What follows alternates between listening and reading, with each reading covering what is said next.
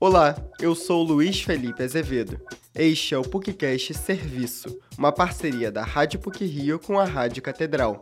Durante as próximas semanas, vamos preparar episódios para trazer a você notícias das mais diversas áreas de serviço. Hoje, o assunto será o crescimento do preço dos produtos nos mercados. Quem faz as contas já reparou que os alimentos estão mais caros.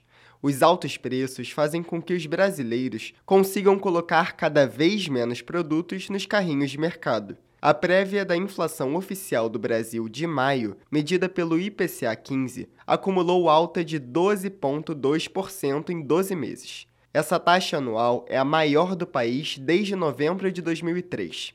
A inflação faz com que a população perca poder de compra e precise adaptar o cardápio.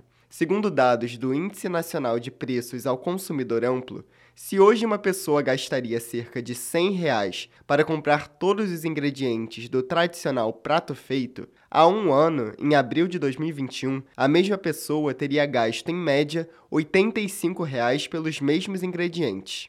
Desempregada, Gláucia Nascimento está assustada com o valor dos produtos. Ela conta que precisou fazer substituições na alimentação da família.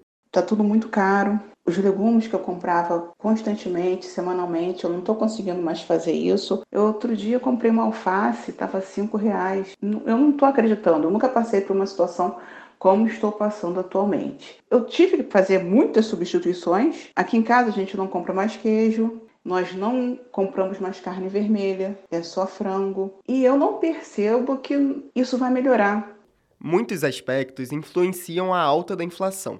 O professor do Departamento de Economia da PUC-Rio, Luiz Roberto Cunha, destaca fatores climáticos como a falta de chuvas e períodos de seca ou frio. Essas variações atrapalham a produção e plantio dos alimentos.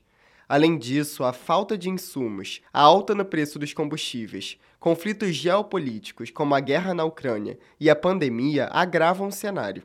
O professor Luiz Roberto Cunha aponta que os alimentos são prioridade e a primeira necessidade do ser humano. Ele ressalta que a inflação provoca agravamento da fome e da desigualdade social, uma vez que impacta de maneira mais agressiva as pessoas de renda mais baixa. E, obviamente, quanto maior o nível de renda, menos você gasta em alimentos. Ou seja, os alimentos na renda de uma pessoa de renda mais baixa podem pesar 70%, 80% do que ele recebe. Então, efetivamente, quando a concentração dos aumentos está nos alimentos, isso, obviamente, é muito impacta muito mais as pessoas que andam mais baixas. E, e quando você desagrega os índices de preços por faixas de renda, é? a inflação é ligada a pessoas de renda mais baixa está bem mais alta que a inflação das pessoas de renda mais alta. O professor da PUC-Rio, Luiz Roberto Cunha, indica que nos próximos meses deve ocorrer uma redução lenta e gradual da inflação, que pode ir de 12% para 8% até o final do ano. Porém, ele ressalta a complexidade de criar projeções diante dos fatores internos e externos que impactam a economia. Agora nós temos dois problemas. Nós temos um efeito externo, que justifica a pressão mundial, porque a gente não sabe quando vai acabar essa guerra, ou que outras consequências vão surgir. Nós temos, de uma certa forma, também uma certa dúvida em relação ao futuro político do ano que vem. O grau de incerteza é muito grande. Esse número que eu digo, que a inflação poderia voltar, o IPCA, 12,5 para uns 8, 8 pouco, é um número considerando que o dólar vai ficar nos cinco e tanto aí, vai ficar nos cinco e muito, não vai, não vai desvalorizar muito forte. Se houver esse componente também externo e um componente interno, infelizmente, na inflação para o final do ano já existem algumas estimativas que falam de inflação continuar acima de 10%.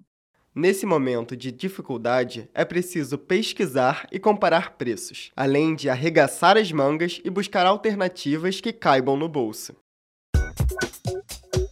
Esse episódio teve produção e edição sonora de Luiz Felipe Azevedo, com supervisão e edição de Célio Campos. Lembramos que a Rádio PUC faz parte do Comunicar, que é coordenado pela professora Lilian Sabac. Voltamos na próxima sexta-feira. Até lá!